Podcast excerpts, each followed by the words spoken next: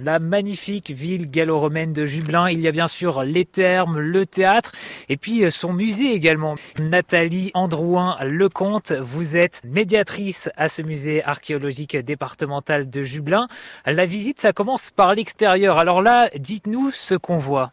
Alors on peut découvrir la forteresse. C'était euh, au départ un entrepôt fortifié dans lequel on pouvait entreposer des marchandises et peut-être des métaux précieux, qui a été construit euh, vers 200 après Jésus-Christ et qui, à la fin du IIIe siècle, en fait, a été euh, englobé par deux systèmes défensifs successifs qui lui ont donné un peu une allure de château et donc euh, cette appellation de forteresse. Nathalie, face à nous, on a des ruines gallo-romaines, cette forteresse, et hop, on se retourne tous les deux ensemble, et là, on a un bâtiment euh, beaucoup plus moderne, c'est le musée qui est ouvert en quelle année?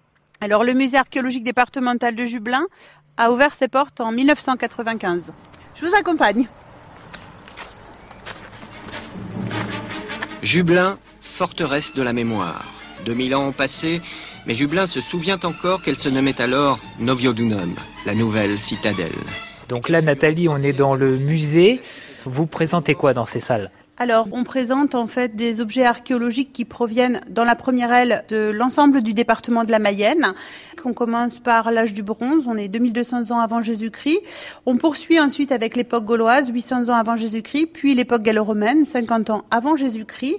Et de l'autre côté, en fait, euh, de ce musée, on a euh, une grande partie des objets qui proviennent du site archéologique de Noviodunum, la ville antique de Jublin, et qui nous permettent de découvrir comment hein, on vivait dans cette ville ici il y a 2000 ans. Nathalie, on visite ensemble ce musée archéologique départemental de Jublin, et là, il y a un objet particulièrement intéressant qui est arrivé récemment dans le musée, je crois. Est-ce que vous pouvez nous le présenter? Alors, euh, ce récipient s'appelle le vase de la Cruchère, du nom en fait du lieu dit où il a été découvert en 1905.